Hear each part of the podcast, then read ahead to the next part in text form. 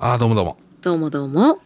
えー、隠れ家喫茶二人ごとでございます、はい。えーこの番組はシンガーソングライターの私池田正樹とみつみが。お送りいたします喫茶店ダブル系ポッドキャストでございます、はい。えー今週もですね先週に引き続きましてねラボセブンティーンの竹山くんのはい。ゲスト会でございますので、はい収録したものがございます、えーそちらの方をですね聞いてもらおうかと思ってます、それでは行ってみますか隠れ家喫茶二人ごと。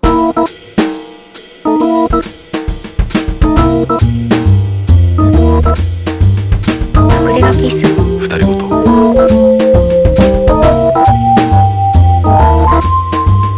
隠れ家喫茶。二人ごと。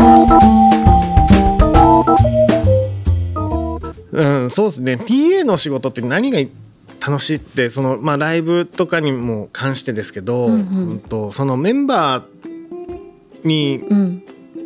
なってる気持ちにはなってるんですよね。んうん最終的なアウトプットだけど、ううんん。と本人たちが演奏してることを、うん。俺が台無しにしてたら全く意味ないし、うん。うん本人が演奏したいことをうん。やっぱりそのまんまうん。伝えられないと。いけないから、どういうふうにうん。なんか意識してるのかってやっぱり重要なことというか、うんメンバーが、うん。うん。メンバーの向いてる方向がうん。僕らみたいな仕事は見えてないと、ううんん。うん演奏中になんか違和感があるなとかってうん。思ってたらやっぱ最高な演奏にはならないというか、そういうのはやっぱりうん。見てる側もやっぱ感じるし、うん。うん環境がいいというか状況がいいっていうようなことが、僕らの仕事にとってはうん。当たり前のことで。求められてる部分うで、ん。それに100%答えてうん。いないと、うん。なんか今日変だったよねって見てる側は思うといううか、ん。うんそれがなんだろう直接的にうん。今日なんか例えばねギターの音でかくなかったみたいなのが、うんうん俺の問題で起きちゃったら、うん。メンバーへのうん評価にもつながっちゃうし、うん。うんうるさくてずっと耳鳴り止まんねえなってなったら俺らの責任だし、うん。うんだそういうのはやっぱりうーん、まあ、レストランで言えばウェイターの仕事というか、うん僕らがやってるのは、ううんん。料理人がうん。作ったものをうん。より美味しく食べるためにうん。提供する仕事、ううんん。その間の仕事がうん。面白いなっていううのはん。やっぱり一番思う、うん。ずっと気が抜けない、う。うんん、ずっと気が抜けなくて、うん。うん、なんかずっと熱中してられて、うん。うん。気づいたら終わってる、ううんん。だそれがやっぱり、うん。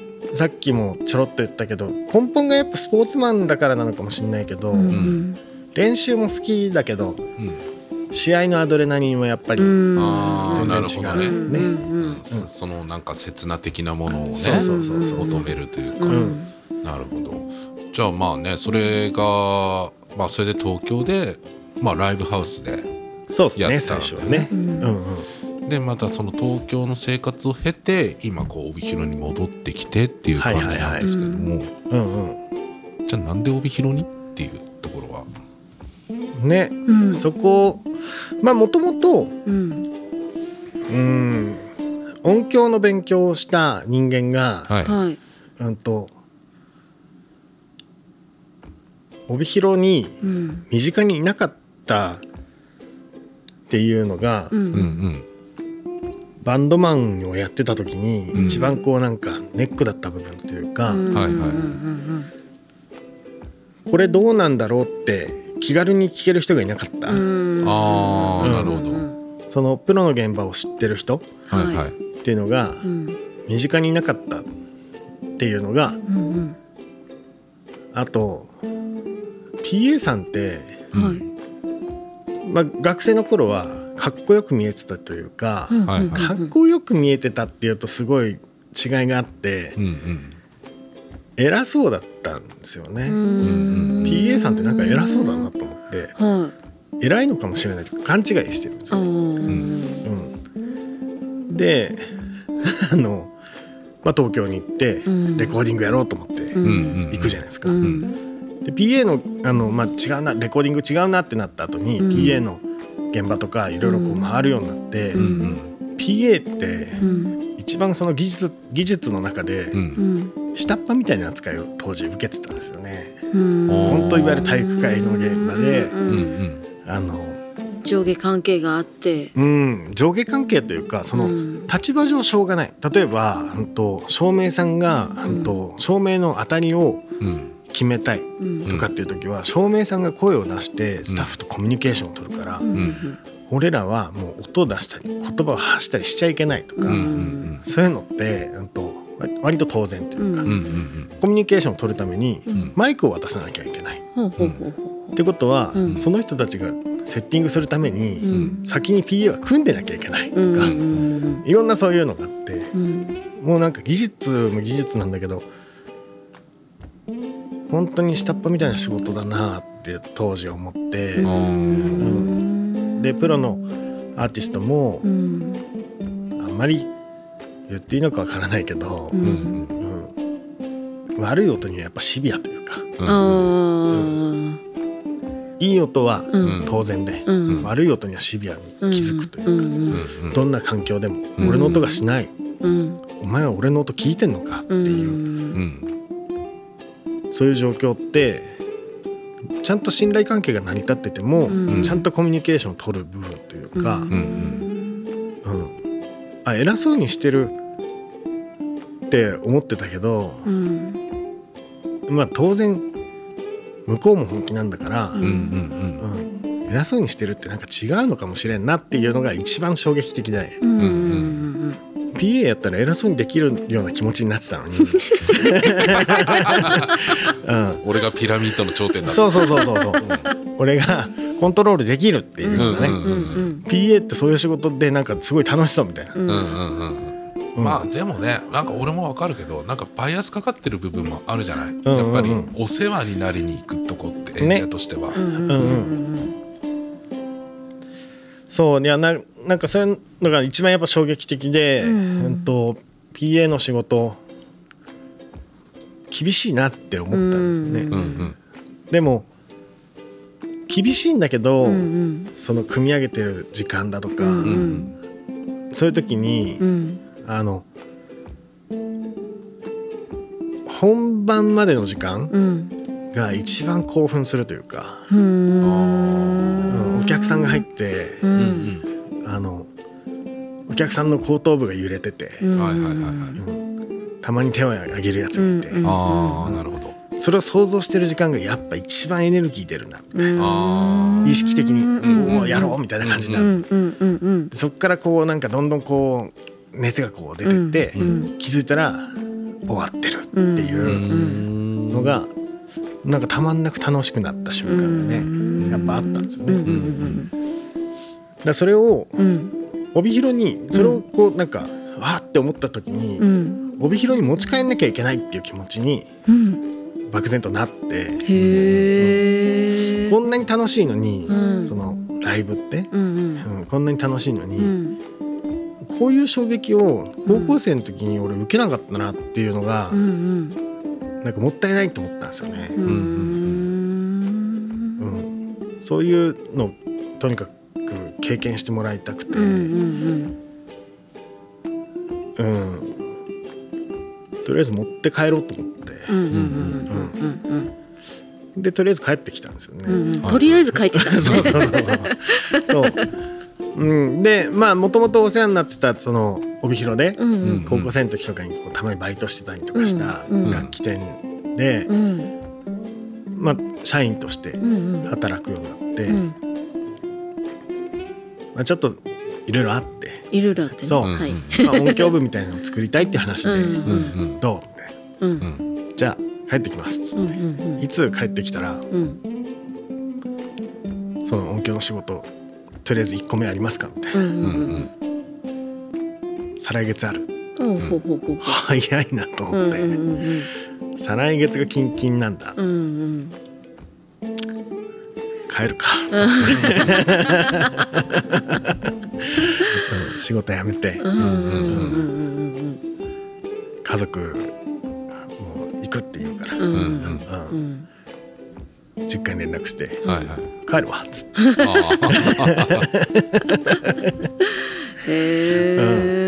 っていうのが、うん。まあ、流れとしてあって、まあ、それがこうまあなんか、まあ、そのそれをきっかけにラボを始めるようになるんだけど、まあでも実際始めるまでにはちょっと時間かかるってそうそうことですよね。そうまあ、う。うんんうん。2年ぐらい。うんうんうんちょっと間空くけど。うんうんうんうんそうなんですよね。うんうんだからうんまあそのラボっていう名前に対しても、まうんうん。あ、自分のルーツというか、うんうん。うんその音うんに対してのうんうん。探求心みたいなのは、うん。やっぱりちょっとやめられないというか、うんうん妥協できないっていうと、うん。うんすごいなんか綺麗なんだけど、うんうん。音の悪いことの良さみたいなのもあるじゃないですか。うん。うーんなんか悪い音なんか嫌な音なんだけど、うん。うんそれが音楽にマッチしてる瞬間とか、うん。そういうのも含めてやっぱ音楽だなっていうのが、うんうん。うんまあ今の例えばハイレゾの音楽が素晴らしいって言われてる中で、うんうんレコードを聴いてる若者がいるうんわけでしょ、うんうんそうですね。それってうん。どっちがいいのかって言ったらやっぱそれぞれにやっぱ良さがあって、うんうん現代の音楽で言えば、うんうん。そのレコードっていうものは考え方で言えば進化のない部分に戻るから、うん良くないんだろうと思う。んだけど、うん。でもやっぱそれは感じる側からしたら良さがあって、うん。それもうん。受け入れられるものっていうか、うんそれをライブでもうん。当然それをうん演出したい人っていうのはいるはずなんだよね。うん。でも頭ごなしにうん。それは音悪いからやめた方がいいよっていうのって、音の探求心とは違うなっていう。だから本人がやりたくてうん。その音にしたことのうん。説明ができるような内容であればうん意図したものだったとか、本当はこうしたいんですよねみたいなどうしたらいいんですかみたいな相談ができたりだとか、うんそういうできるそういうのをうん。なんか一緒にこう作り上げることができる場所うん。を作りたくて、ラボうんっていうのをうん。作ったんですけど、うんうんうんまあ17丁目だから17助ドッグみたいうん そこはそれなんだ。なるほどね。なるほどいやでもわ分かりやすいよね。な、うん。うん。なそう。つけてからつけて登録してからうん。気づいたんですよ。大体ラボって先に言わないよなって思ったんですよ。うん。大体何々ラボっていう。そうですね。先にラボつけちゃったと思って、うんうん。まあいいわと思って。いいと思います。いいと思う。そうそう。なんか文字の列もなんか悪くないしな、うんうん。いいと思う。しっくりくるし。そうそうそう。うん。なんなら私普段読んでる時ねあのセブンティーン読んでなかったりしますからね。そうそうそう、うん。ラボさんラボさん。そうそう。大体こうラボでうん。統一できるから。う、んうん。うん、いいなとうん思って、うんうんうんそうか。なるほど、うんあのさっきほら音をね作っていく中で、はいはいはい。あの自分もまあメンバーというか、んうん。あのバンドさんであれば多分だからその音をそのバンドの音楽というものを作り上げている要素の一つだっていう意味だと思うんですけど、はいはいはい。あの変な話ねうんライブハウスに来る人もそうだし、はいはいはい、まあ、竹山さんの場合は外に音響の仕事に行くこともあると思うんですけど、あのー作り上げていく上ではいはい。バンドメンバーってほらのなんていうんですか音楽一緒にやろうぜって言って集まってる。はいはいはいはいでも竹山さんはやろうぜって集まってるわけじゃないじゃないですか。うんうんうん。あのなんて言うんだろう。そこにえっ、と自分のあのなんて言うんだろうあこの人たちはちょっと理解できないなとかはいはいはあここの人たちは分かり自分は結構分かりやすいなとか、うんうんうん。そういうのってあったりするんですか？ああまあありますよ。うんあるうん、ある。うん。となんだろうな。まあもともとその働いてたライブハウスが、うん。うんといわゆるショーパブというかはいはい、ライブを楽しんでもらいながらうん。うん食事をするうん。ところというか、はい。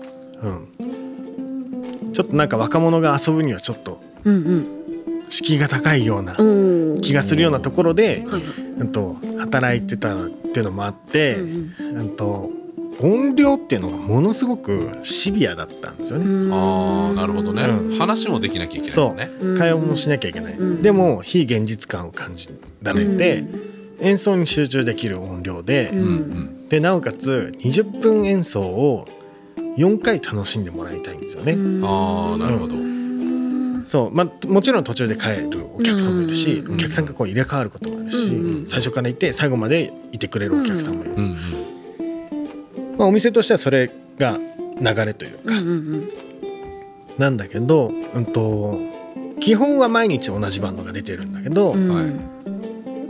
まあ、たまに別のうん。ミュージシャンというか、うん。一応、まあ、プロの扱い、うん。まあ、全員プロなんだけど、うんうんはい。うんと本当にメジャーデビューしてた人たち、うんうん。うん名前を挙げたら本当になんかえその人みたいなうんうん。うんレベルで、あのうん。もうおじさんたちとか多分いうんるレベルのうん。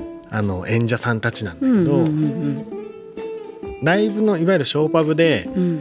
演奏するにはん。音量がまあでかい。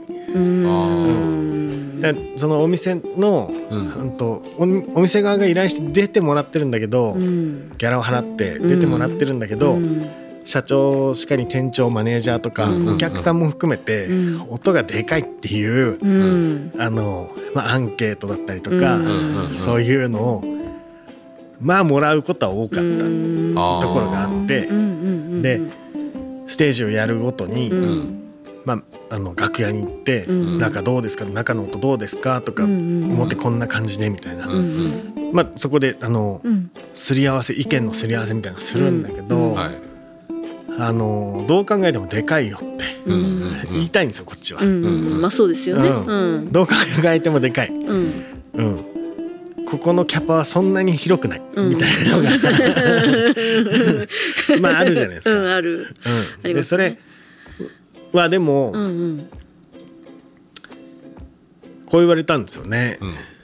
うん。うん満席なんですよ、ん。その人たちが、まあうん。もちろんプロのミュージシャンだし、うん。名も知れてて、その人たちがうん。ビートルズの演奏をするっていうような、ちょっと特殊な、まあ、ステージうん。なもんだから、うん。もう見たい人はもうずもうチケットっていうかもう、うん。発表になった時点ですぐ予約してっていうぐらいなんだけど、うん。帰った頃にはううんるさいって帰ってくるんですよ。でもミュージシャンはうん俺たちのカラーだからってうん。言うんで、うん。それ言われたらうん。どうしようもない 分かってて呼んでんでしょ？私こうだからみたいなそそんな。うん。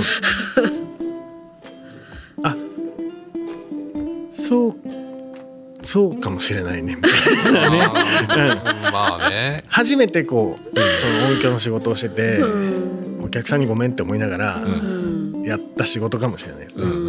でっかってもう本当になんかんでっかって思ってもう耳いったってなるぐらいもう PA でどうしようもできないレベルっていうのはやっぱあるんですよね、うん。そのキャパに対して、うんうん。うん。スピーカーの音が聞こえてくるのか生音が聞こえてくるのかでやっぱ話変わってきちゃうから、うんうんうん生音がもう聞こえちゃってたら、うん。生音がでっかってなってたらもう PA の仕事ってもう壁を作るぐらいしかもう仕事がない、確かに。ね。うん。そうでもやっぱそこでうん。矛盾みたいなのが起きるんですよね。うん。あお客さんが欲してるものとうん。演者の欲してるものみたいのうがん。こう食食い違ってたりとかすると、うん。うんうん演者側が今度気持ちよく演奏できなくなるんですよね。ああなるほどね。そうするとやっぱこう音量下げてって言って「うん。えっ?」て言ってうん。なんと小さく「下げて」って言ってうん。小さくしてもらう時って大体ちょっとフラストレーションを感じながらうん。音量を下げるっていう行為になるんですよね。だからなんか気持ちよくないっていう気持ちを持ちながら演奏するんだけどうん。それをどうやって伝えるかであじゃあちょっと下げた方がいいねみたいな感じの前向きな意見に取り入れてもらえるかっていうのをもう言葉でミキシングしていかなきゃいけないというか、ああなるほどね。うん。それもやっぱ僕らの仕事。うんうん。うん気持ちのフェーダーを下げるってそうそう。気持ちのフェーダーは下げちゃいけないんですよ。ことああそっかそっか。そうそうそう。そう。気持ちのフェーダーを上げつつ、うん。体感を下げるっていう、うん。のを、ううんんとどう伝えるかっていうのは、うん。うん僕らのやっぱ仕事として一番難しいとこだなっていうのはうん。感じる。うん。うん、で逆にうん。帯広の、うん、とライブハウスって、はいうんとまあ、どう考えてもうん。俺も昔から音でかいと思ってたんで、ううんん終わって耳鳴りしてるってうん。おかしい状況だってずっと思ってて、うん。東京のライブハウスってちっちゃい箱行ってもなんか音はでかいけど、うんなんか耳鳴りもしなくてう、ん。なんか気持ちいいだけで終わるんだよなっていうのなんか何が違うんだろうっていうのがやっぱあって、まあミュージシャンが、うん。そのステージに出る演者が、うんその音量感をうん。どういうふうにうん。体験できてるかっていうことだと思うなと思って、うん。帯広でどうやったらそのそれをうん。なんだろう体験できるかって、うん。要はそのでかすぎない音量で、うんうんなおかつ自分たちの迫力のある演奏ができてっていう、それをうん。うんやっぱするにはうん。多少なりコミュニケーションを取っていかないとうんうん経験できないうんと思うんですよね。うん。だからそれを考えるとやっぱ練習で入ってもらうっていうのがやっぱ一番近道。そうね。うん。だから俺もここで練習するまではうんうん。割と音量至上主義者だったんですよ。うんうんうん音量原理主義ですよ。もう耳鳴りすればするほどいいみたいなさ。うんそうそう。ケツになんかビリビリこう音圧を感じてるとそうそうそうそう。最高なんだってそうね。う。んと僕なんて本当にねうちのバンドのドラムうんうんのバスドラの振動を常にケツで受けながら歌って慣れすぎちゃってうん。それがないともう寂しくて仕方ないわけ。うん。そうそうなそう。るほどね。うんうんそうだからその音量も、うん。その、まあ、さっき言ってたそのもう音がでかくてどうしようもないって言ったプロのミュージシャンも、音量は基本そのままでうん。どうやったらうるさくなく感じさせることができるかっていうのを、その頃からこう模索するようにうん。なって、あんまりちょっと,、うん、とこういう言い方は良くないんですけど、うん。うんと小さい箱っていうかライブハウスにおいて、うん下手なミュージシャンほどうん。音に頼る音量に頼るっていうのがうん。見解としては、なるほど。うん、一番感じる部分。へえ音量は迫力に直結してないっていうことはうん。理解するまでちょっと時間がかかるうんそうなん。作業そうなんですよ。なんですよね。うんここで練習するようになって、うんうんだから音に対するけん音量に対する見解っていうのは変わったよね。うんもう今まではさそれまではさ、音で喧嘩してたようなもんだから、そうそうそうそうそう。ああそんなにでっかいドラム叩くんだったらこっちだってガン上げてやるわみたいな、そうそうそう。うん。したらベースも「あそんなん食うんだったら俺も上げてやるわ」つって、うんじゃあ俺も俺も俺も」みたいな感じで誰も「どうぞどうぞ」って言わないん。ですよ。ああれすごい困る。そうみんなあのだからずっと短距離走してる感じなんですよね。そうそうそうそうう。んうんうん気持ちは分からんでもないんだけど、うん。うんじゃあどこ聞かせたかったんっていうのにうん。なるよねってういうよんとうな思いますね。ずっと1から10までうん聴かせられるバンドだったらそれで勝負してもいいんだけど、うん。うん一曲においてここだけは印象に残してやるっていう気持ちとかないですか、うん。とここだけはもう歌詞絶対もうなんだろう帰りにこうなんか口ずさむような感じにしたくないですかっていう風な演奏をちょっとうん心がけてみましょうっていうようなのが、うんあのここでできる、ううん。んうんスタジオ練習うん。かなっていうような、うん。うん、それぞれがうん。あの譲れないフレーズみたいなのを持ってる、うんそうですね。ううんそれをそれぞれがうん。うん消し合ってるよね。うん。ねそれってやっぱいややっぱり一番元なんかもったいないというか、ううん。うんうんこのシーンではここに目をやりたいなとか、うん。バンド側でなんかそれが意思疎通できてるかどうかで、うん。迫力ってその時によって変わってくるというか、ううん。ん。PV とうん。ライブのうん。違いってうん。うん目線というかうん。誰が選ぶかっていうことなんですよね。誰がどこを見るかっていうのがうん均一にならないじゃないですかライブって。あライブってね、うん、そうですね、うん好きなとこ見ますからね。好きなとこを見る、うん。それってうん。それぞれの人がうん。バラバラのところを見るの間違いじゃないんだけど、うん。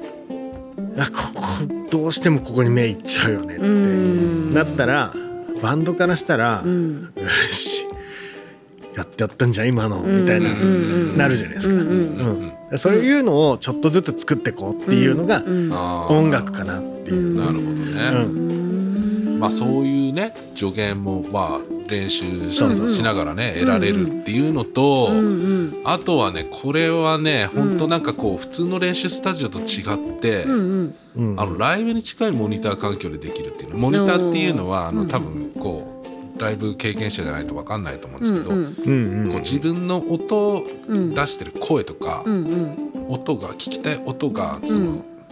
ね、下の下にね置いてあるスピーカーから返ってくるんですけど、うんうん。普通の練習スタジオだとそれはないわけですよ。そうですね。うん。そうなんとなくこうちょっと遠くについてるスピーカーから聞こえてくるっていそううそう感じそうそうそう、ですね。それを聞きながらやるんだけど、まあそれがまあ歌聞こえないよとかっうんうん。うんうん。ていうのがないっていうのがあって、まあまあできるんだけどそれも全部自分でやんなきゃいけない。そうだね。うん。だから結構それをね、うんうん。こう歌いながらねうんうん。他の練習スタジオでやっていじるのがねまあ、うん。ストレスなんですよ、うんうんうん。時間取られるし、うん。集中できないし、うんうん。だからね歌い手からしてみたらねすげえ歌いやすいのね、うん。うん。うん。であと他の自分たちでうん。その、うんまあなんだろうつまみなりフェーダーを触る時って、うん。いっつもこんなに言ってないなみたいな気持ちになりません、うん。出てない時って、うん。うん。声が出てない時って、うん。あれなんでいっつもここなのに、うん。これ以上うん。必要なんだろうみたいな、うん。うんうん。そういうストレスを余計に感じるんですよ。そうそうそうそうだからおいつもより声出てないってことかって。そうそうそうそう。う、ん。声出てないのか、ん。音量がでかいのか楽器の音量がでかいのか、まあ大体楽器の音量が高いんだよね。う。ん。そう楽器の音量って、うん。うんと難しいもので、ううんんと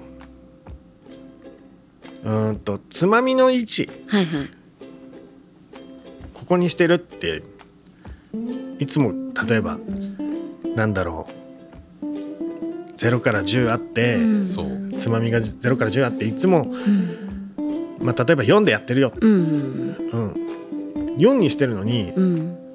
なんかでかいって言われたみたいな。ので、うん。それこの間の俺じゃん。いやそうそうそう。でもそれってそれってうん。絶対起こるじゃないですか。うん怒る怒る。うん。まあ、分かりやすく言うと、うん。リハーサルやって、うん。本番の日に。うん。リハーサルやって、うんよくスマホとかでつまみ写真撮るじゃないですか。で本番の時に、つまみそれに写真見ながらうん。合わせるじゃないですか。うん。それをやれよって先輩とかに言われてそれをやるの当然に思ってるじゃないですか。うんうんそれってうん。音聞いてなくないってななりません、あうんうん。確かに。うん。うん。それはやっぱあくまで基準で、うん。何かが違うなってなったら、うんうんでもつまみは一緒にしてるはずって。うんうん結局信じてるのは目になっちゃってるんですよね、うんうんうんでも音でやっぱ勝負したかったら、うんうん何かやっぱり違うっていう状況うんうんうをん。何かでコントロールしなきゃいけない、うんうんうんそれのための写真を撮った基準のうん。つまみ位置で、うんうんそこから何かが足りないかもしれない、うん。何かが多く膨らんじゃってるかもしれないっていうのをんん即座に判断できるのがやっぱプロのミュージシャンってうんいうか、うん。そこはやっぱ結構重要で、うん。あの本番とリハのうん違いってうん。圧倒的なんですよ。音に対しての環境が、ううん。ん人が入って、うんそうですね。ね。湿度が上がってう、ん。温度も上がって、うん。ってなると狭い環境でよりこう変わってくるので、うん、すごいなんか技術的な話なんだけど、ん。技術的な話をする前にやっぱ一回こう自分の耳を信じてみてもいいんじゃないっていう、ああなるほどね、うん。その自分の音に対して向き合ってる時間って、うん僕らエンジニアよりもうん。絶対的に自分のうん。方がうん。向き合ってるはずなんですよ。ね。はいはい。うん。なんかいつもと違う。うん。何が違うんだろうかっていうようなうん。うんのを自分の中でなんとなく見解を出してうんメンバーかもしれないからメンバーとの都合かもしれないから、いつもととりあえず今つまみ一緒なんだけど聞こえる？とか、うんうんなんかミッド埋もれてる？とか、うんうんうん。そういう会話をうん。メンバー間でするのも意外と重要、うん。うんでそれを意外とメンバー間ではできないんですよこれ、うん。できないね。そう。なかなか難しいよね。そうそうそうそう。うんでそれのうん。仲介をうん僕がうん練習中にする。多分いつもと一緒の感覚でやってるんだろうな、んなんかメンバーちょっとやりにくそうにしてるなっていうのがなんか演奏で見てわかるじゃないですか、それをうんうん。じゃあちょっとこうやってやってみましょうとかっていうのをうん。いろいろこう試行錯誤して、うんうん。とまあ、いつものところに行ければとりあえずうんう丸、ん。うん。でより良ければさらにう丸というか、んうんうん。うんじゃあそれちょっと基準にしましょうみたいな、うん。その感覚を基準にしましょうっていうことでうん。ちょっとずつこうアップデートを繰り返して、うん。うん。練習こう毎週ねあの池田さんとか毎週入ってくれてるから、うんそうですね。うん。それをあの感覚として維持しやすい、うんうんうんうん。やっぱり、うん、とどこで演奏してもいつものクオリティ出せるぐらいのうん。うんうん。バンドにはなったなっていう感じはするんですよね。うん俺が PA じゃなくても、うんうんあのこういうことをやりたいんだっていうのが見えやすい、うん。うん、他のエンジニアにも伝わりやすい。うんうん。うんでお客さんもあのそれを感じやすい、ううんん演奏にはなるなっていう、うん。なるほどね。うん。まあそんな感じでね日々あのき竹山君に鍛えられてるわけです。いやいやいや。まあそんな感じであのラボセブンティーンのねうんうん。はい。竹山君がまあいかにうちのバンドに対して多大な寄与をしてくれてるかというのをですねそうだねまあ聞いてもらったんですけれども、ううん。ん。まあここまでしてくれるねうん。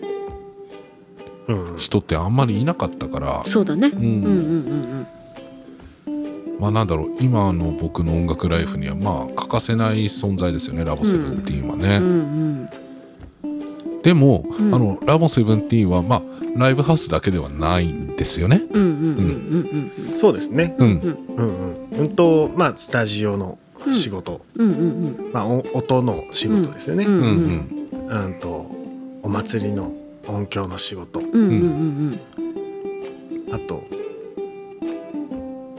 コロナ禍で始まったうん。うん。配信の仕事、うん。そうですね。配信の仕事。うん。映まあね。像配信の仕事、うん。そうそうそうそう。映像配信、まあ何回もねうん。僕たちもやらせてもらってるんで,、そうですね。そうですね。うん。はい。やってもらったですね。あの詳しくは概要欄にね、うんうん。ラボセブンティーンの YouTube チャンネル貼っときますんで、はい。うん。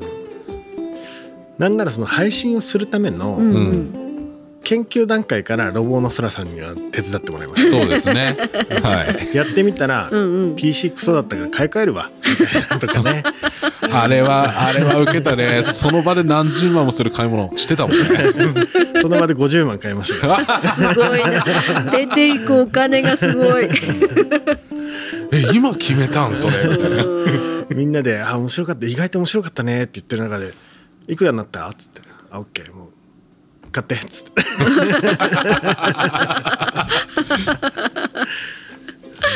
すごいな。いやもうやっぱねそれまあそれもなんかその、ねうんうん。時代じゃないですけど、うんうんとバンドができないっていうことで、うん。みんなが止まっちゃうのは一番、うん。うん、求めてない部分だから、うんうんうん。うんなんとかやる場所うん。と思ってその映像の仕事、そうですね。だからもう僕からしたら本当に一からみたいなところですけど、うん。そうですよね。うん。まあそこからそこからのね、うん。なんか吸収具合がやっぱりすごかったよね、なんか肌から見てても思ったけれど、うん。はいはい。もう毎晩もうなんだろう。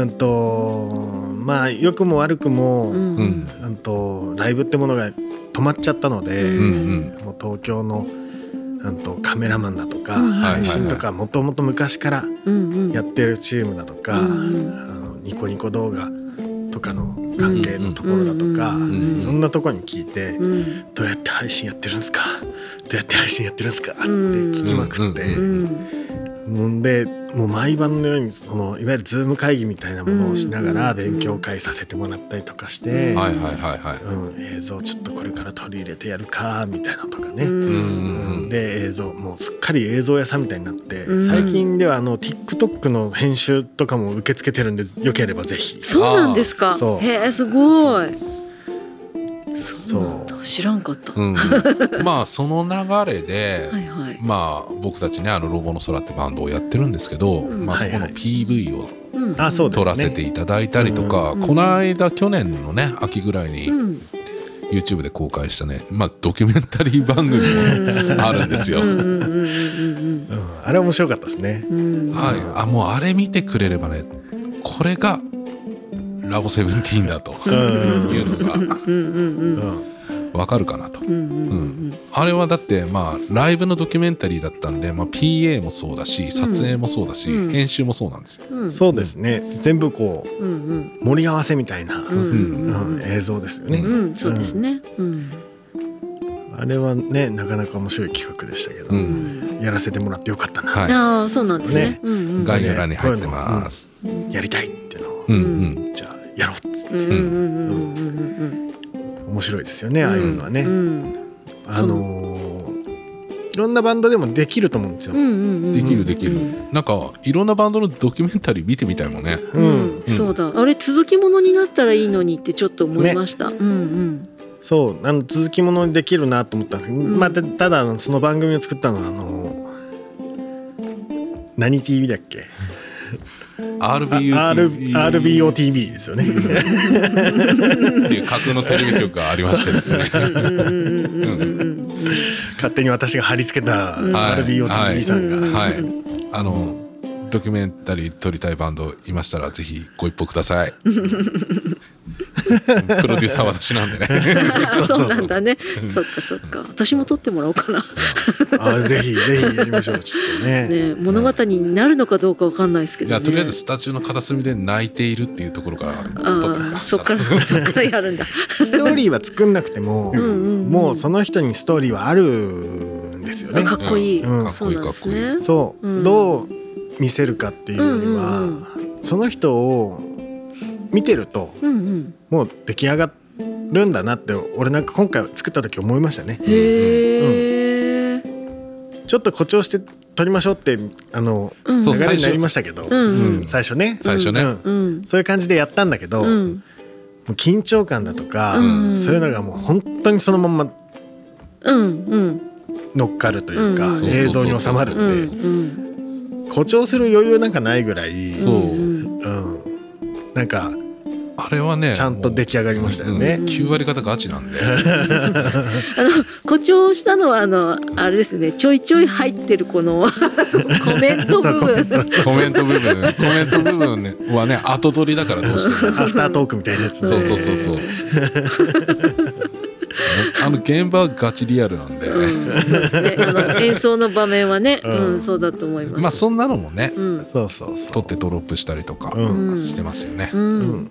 今はもうやっぱ配信だとかあの、うん。配信っていうか、うん、とどこにいても、うん。あの世界に広げられるうん。時代だと思うんですよね。うん。うん。だから、うんとまあ、ローカルのミュージシャンってローカルの強みみたいのあると思うんですよね。それを、うん、とローカルってうん。地域があればあるだけローカルがあるんで、うんうんうん。そこのコミュニティをつなぐってこともできると思うんですよ、うんこれからね。うんうんうん。でそういうのをちょっとこれから手伝えればなと思ってて、はい。うん。ぜひそういうのをね映像しかり配信しかり、うんうんうん。いろんなものでうん。自分たちができる活動をね、うん。そうですね、手伝っていければなと思って、そうそうそう。何か決してねなんだろう。こうまあ音楽活動って結局さ自分発信でやってるんだけどうん。も、決してなんかこう自分だけ結局自分だけでやってるわけではないんだよね、うんうん周りからサポートをうん。してくれるしてもらえそうだなとかしてくれるんだっていうことに気づけばうんもっと広がるっていうか、ん。うん。そうですね、うん。あのこういうことするためには、うん。こういうこと考えなきゃいけないなとか、うんうん。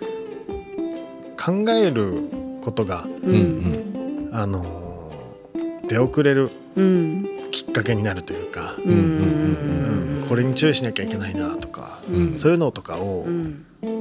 うちの方で負担できるというか、うん。うんうん。うん。まあなんせね相談してそうそう見るのが一番早いかなと思う、やっぱりねそうなんだね。持ち屋持ち屋なんですよ、うんいやーだってなんか私ずっとのミュージックビデオとか、うん。まあ、要はその映像曲にうんうんうんよって作りたいって思う反面、ん。はいはい、まあい池田さんに相談とかするんですけど、うんうん。絵コンテとか作ってみたらいいよって言われて。うん。俺得意だからね絵コンテ。ででね。えコンテってどうやって作ればいいのみたいなことになって私すごい長い多分その相談したのってすごい前なんですよ、うん。うん。だからずーっとその間い今に至るまで作れてないんですよ要するに。はいはいどうしたらいいんだろうっていうところで足踏みをふみふみしてるわけでずーっと、うんもうそういう段階の人も例えば私じゃなくてもいると思うんですけど、うんうんうん。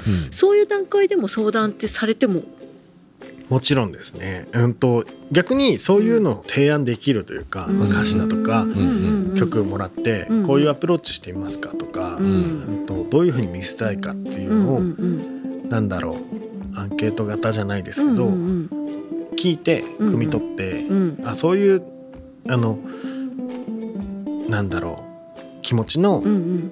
あの伝えたい部分なんだねっていうのが分かれば、うんとそれに沿ったプランっていうか、うんとまあ、絵コンテもそうですけど、こういうのどうすかみたいな提案はできるから、へえうん私がまず相談してみようかなじゃあぜひいいんじゃないですか全然それでね結果が分かりますからね後日この下にご概要欄にね、うんこれができましたよっていうのがね、あ結果としてこれが出来上がりました。そうそうそう、ううん。あ来週から配信するんだけど 間に合う。ええあの後々に載っててもいいんじゃないですうん。か。あーそうですね。そうね。うん。何話の時のあれはこれですよ的な。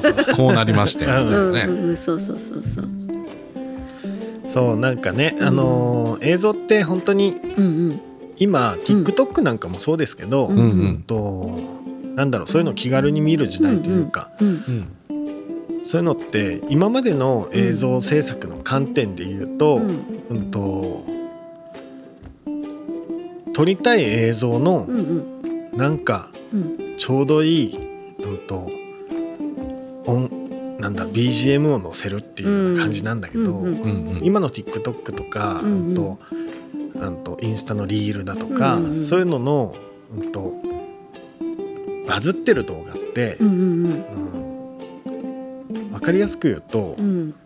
使いたい楽曲に沿った動画がバズってる。うん。んなんか分かります、うん。わかりますうん、それに沿った内容のうん。映像を撮ることでうんうん人は見てくれるっていううんうん流れが、うんうん、実はあってう、んうん、だからそういうのって逆に言えば、うん。ミュージックビデオってもともとそういうのやってたはずだよねっていう。う、ん。それをなんか回りくどい方法でうん。今まではずっと見せてたんですよ。うん。それを直球的に見せてるのが、ん。TikTok とか、へうー。んとリールのショート動画なんだけど、うん。そういうのがなんとなんだろう1曲の、うんまあ、4分とかのうん。曲、うん。4分の曲でだいたい5分ぐらいのうん。PV になるじゃないですか前後入って。うん。それの一部でも、とサビの部分だけでもとかうん入ってたら、うん。それ切り抜いて TikTok とかに上げるだけでも、うんそこへのアプローチが変わってきたりとか、うん。いろんな方法で見せる方法があるというかね。なるほどね。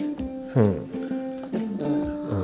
今音楽制作もね逆にそこを基準にした音楽制作もあるぐらいだしね。ん。そうね。うん。確かに。うん気づけばこっち側がね依頼するかもしれない、こういう曲作ってほしいんですけどどうですか？みたいな。ああなるほどね。いいですね。うん。うんうん。そういう連絡してね、ううんんうん。共同でなんか作ってうん。これちょっとフリー音源みたいにして、うんちょっとなんかいろんな人にやってもらいましょうよみたいうんなとかね、うんうんそういうのもできるしね、ううん。んうん。いいですね。うん。そういうの作りたいってなったら、んうん。レコーディングもうん。できるんですようち。おおあーレコーディングもできますうち。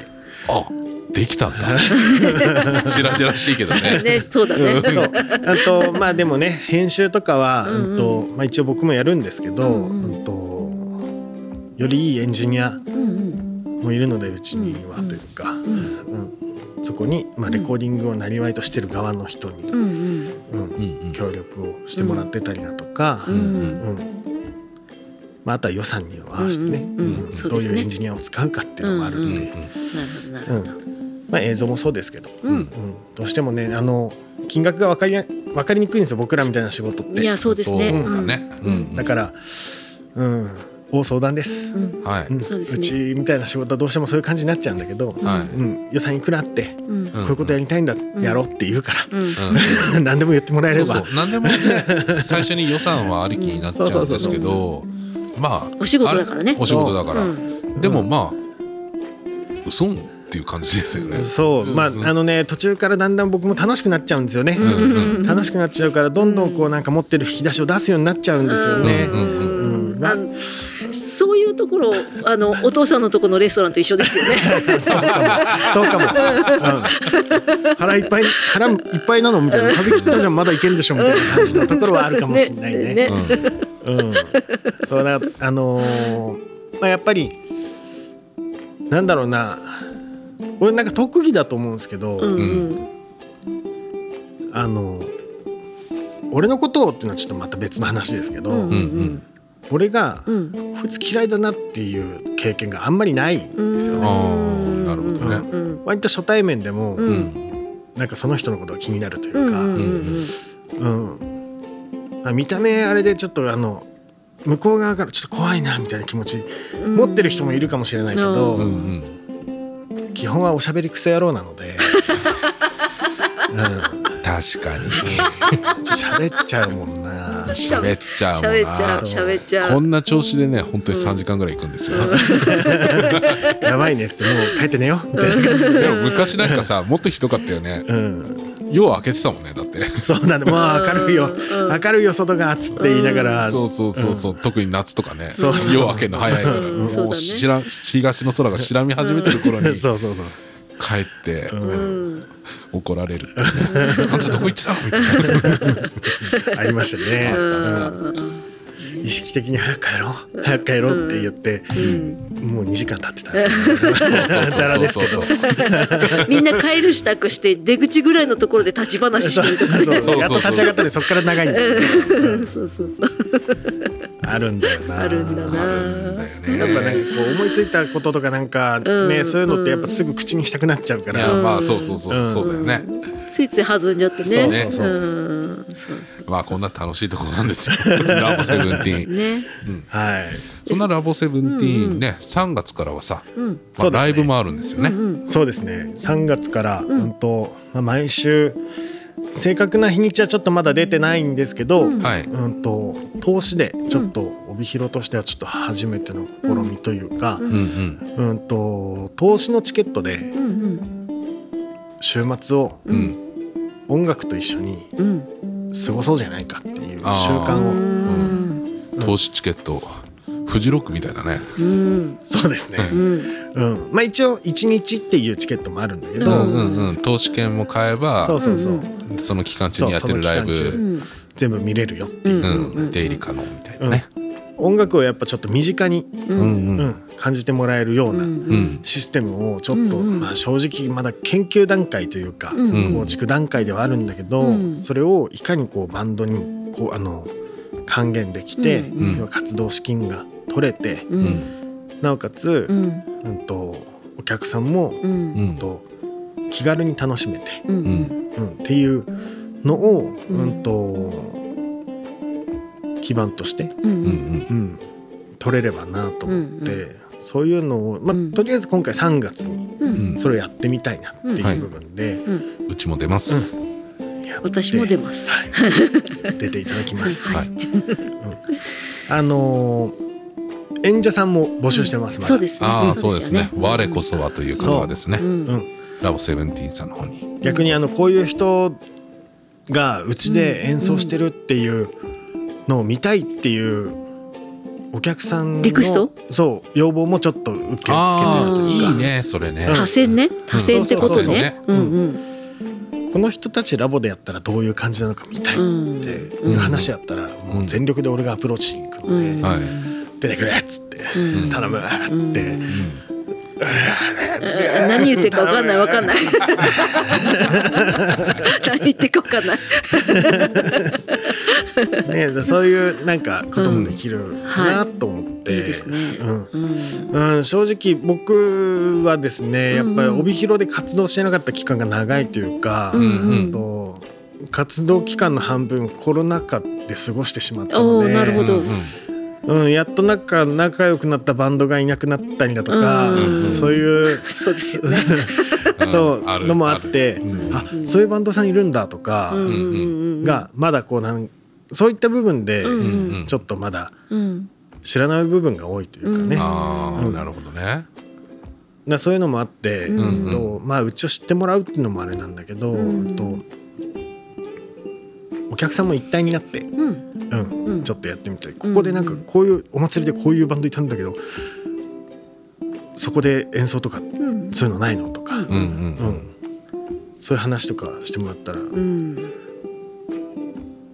声をかけてみるぐらいできるじゃないですか。そうですね。まあ、あとはあれですねバンドだけじゃなくて、まあ、私はどっちかといえば弾き語りの人なのでねそうそうそう、うん、そういう、あのコンパクトな人たちもね、うん参加しやすいそうですねシステムになってますよね。そうですねそうんまあうんね、こういう話を聞いてると、なんか。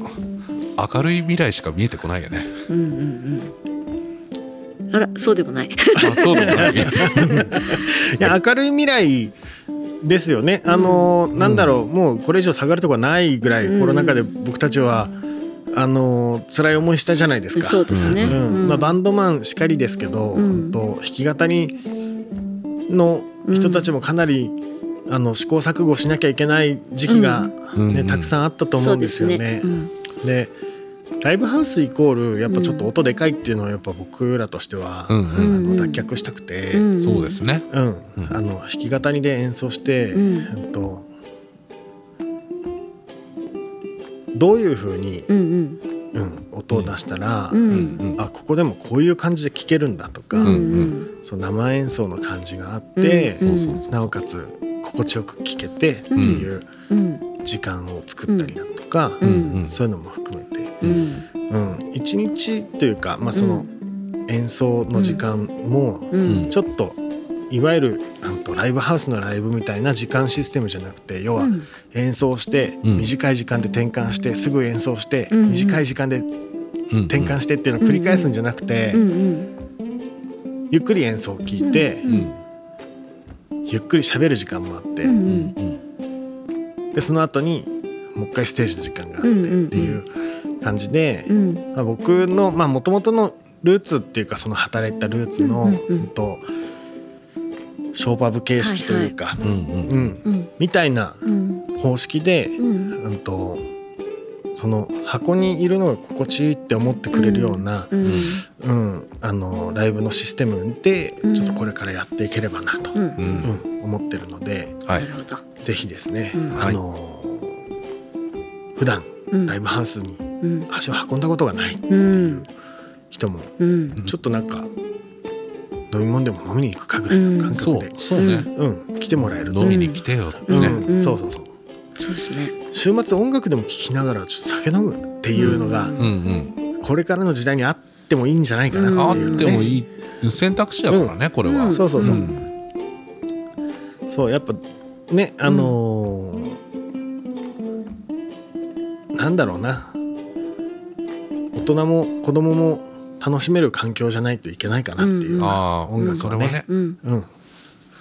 そうですね。うん。うん。そういうのをやっぱ環境づくりも含めて研究ですけど、うんうん。うん。ちょっとみんなで、ん。みんなの意見を取り入れながら、うんうん。うん。心地よい住まい空間を作り上げる住まい空間ね。うんなんか住宅会社みたくなったけど。ね僕たちの仕事です。そうですね。どっかで聞いたなそれロ本当だな。ーカルだけど。はいというわけでお時間になりました。はい。今週もお聞きいただきましてありがとうございました。ありがとうございました。えー私たちね SNS とかいろいろやってますんで詳しくは概要欄の方にはい。リンク貼ってあります、はい。えーご出演いただいたラボセブンティーンのホームページアドレスも貼ってあると思うので、い。ろいろはい。チェックしていただければと思います。よろしくお願いしはいお願い。えーこの番組は Apple Podcast、Spotify、Google Podcast、Amazon Music、そして YouTube で毎週木曜日のお昼12時頃配信となっております。はい、えーお便りも、えーお待ちしております。メールアドレスは二人ごとドット隠れ家アットマーク gmail.com となっております。よろしくお願いします。はい、ステッカーご希望の方はステッカー希望、えーそしてお名前と住所を書いてお送りください。各種 SNS の、えー DM からも受け付けております。はい、こんなバンドラボで見たいよっていうね、多選もそうですね。あ受け付けてますよ。すね。あしたらの綺麗私たち、に転送しますので。うんそのままスッといきます。あ声かけますって言うんでね。はいそうですねはい、というわけで今週もありがとうございました。池田でした。三つみでした竹山でした。それではまた来週隠れ家喫茶二人ごとでお会いいたしましょう。さよなら。さよなら隠れ家喫茶二人ごと